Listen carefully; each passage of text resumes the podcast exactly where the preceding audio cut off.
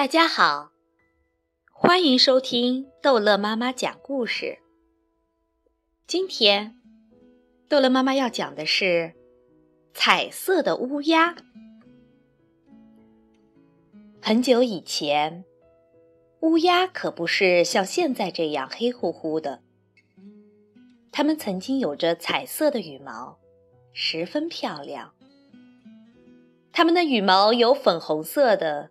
有金黄色的，有绿色的，还有拖着紫罗兰色的尾巴，或是有着一道一道鲜艳的条纹，就像彩虹一样美丽。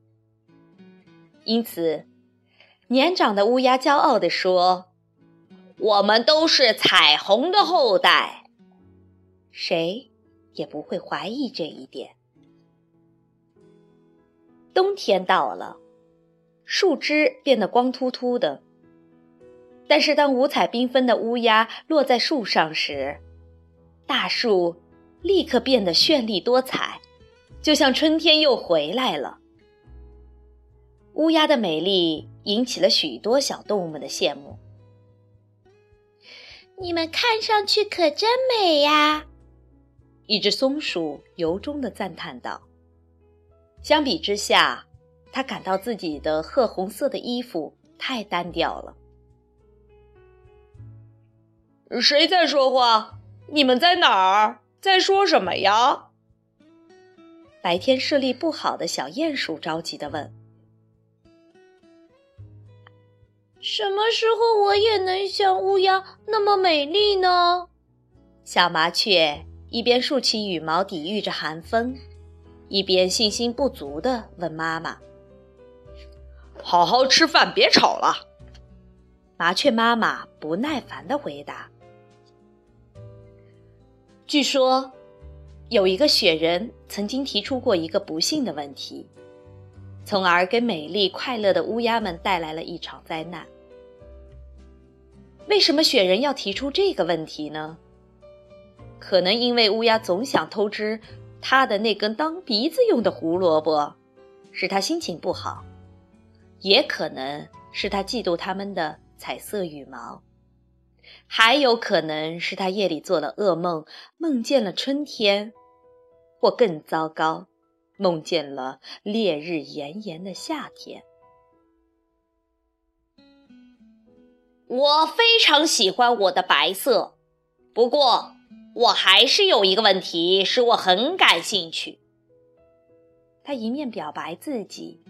一面问一只蓝点点的乌鸦：“在你们当中，到底谁的颜色最美丽？也就是说，一只真正的乌鸦应该是什么颜色的？”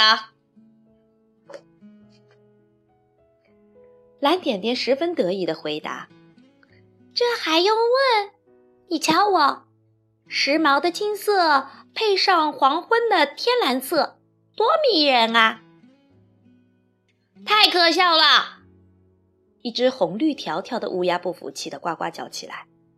一只真正的乌鸦应该拥有自然颜色的花纹，桦木树叶子的绿色配上了丁香般的粉色才是最理想的。不对！一只淡紫色的乌鸦愤怒地吼了起来。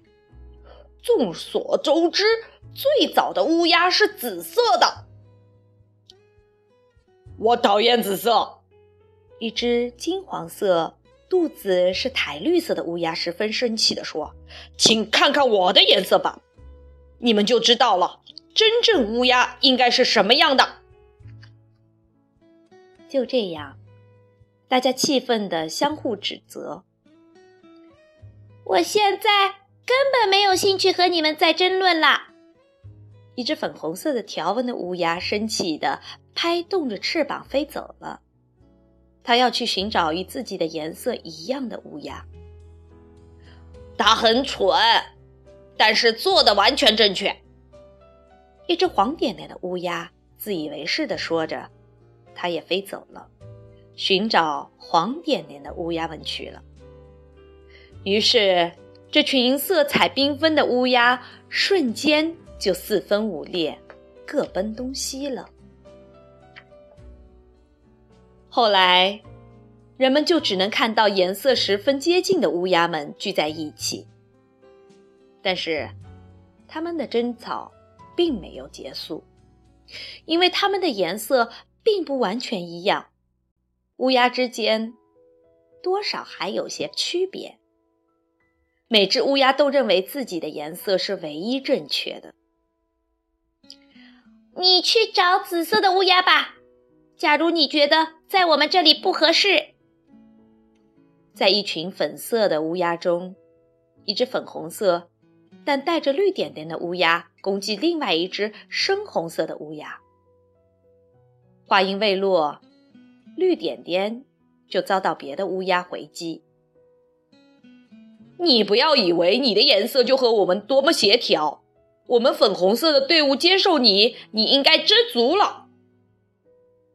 由于乌鸦们总是争吵不休，所以当时就有了这样一句谚语：“像乌鸦一样争吵。”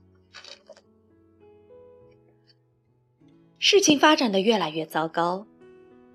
一天早晨，一群淡紫色的乌鸦吼着要把丁香色的乌鸦赶走。绿色的乌鸦们扑向那些淡紫色的伙伴们，在他们搏斗厮杀的草坪上落下了片片彩色的羽毛。这些乌鸦们到底是怎么了？看到这个场面，一只小乌鸦在树上不理解地问他同巢的女伙伴：“它们很美丽，但这样争吵和厮杀也太不寻常了。”女伙伴一边看着草坪上散落的羽毛，一边遗憾地叹息着说：“这时，一只大灰猫叼起一根彩色的羽毛，脚步沉重地走过早晨湿漉漉的草坪。从此，到处可以看到争吵不休、扭打在一起的彩色乌鸦。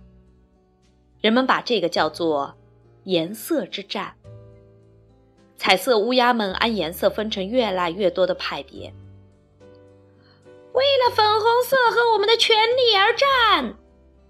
这是粉红色乌鸦的战斗口号。绿色才是乌鸦真正的颜色。绿色的乌鸦群情激愤地高叫着：“为了我们的祝黄色，我们绝不退。”黄色的乌鸦用嘶哑的声音齐唱。后来，下了一场大雨。那是一场不寻常的雨。这是一场黑雨。暴风夹着黑色的大雨点，从天上倾盆而下。哦，我的粉红色的细嫩皮肤可千万不能被损伤了。小猪担心地说。哦，我美丽的褐红色会不会给雨点染了？小松鼠也不安地说：“如果青蛙都变成了黑色的，那太可怕了。”青蛙十分悲痛地说：“只有小鼹鼠和黑色的小乌鸦无所谓。”他们说：“你们不要为此不安，黑色。”也是一种很时髦的颜色呢。大雨就像开始时那样突然，又突然停止了。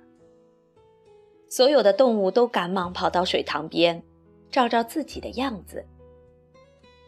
小猪还是那样的鲜亮粉红，袍子还是棕色的，欧哥还是那样的橘红，野兔。还是灰色的，青蛙还是像春天的绿叶一般翠绿。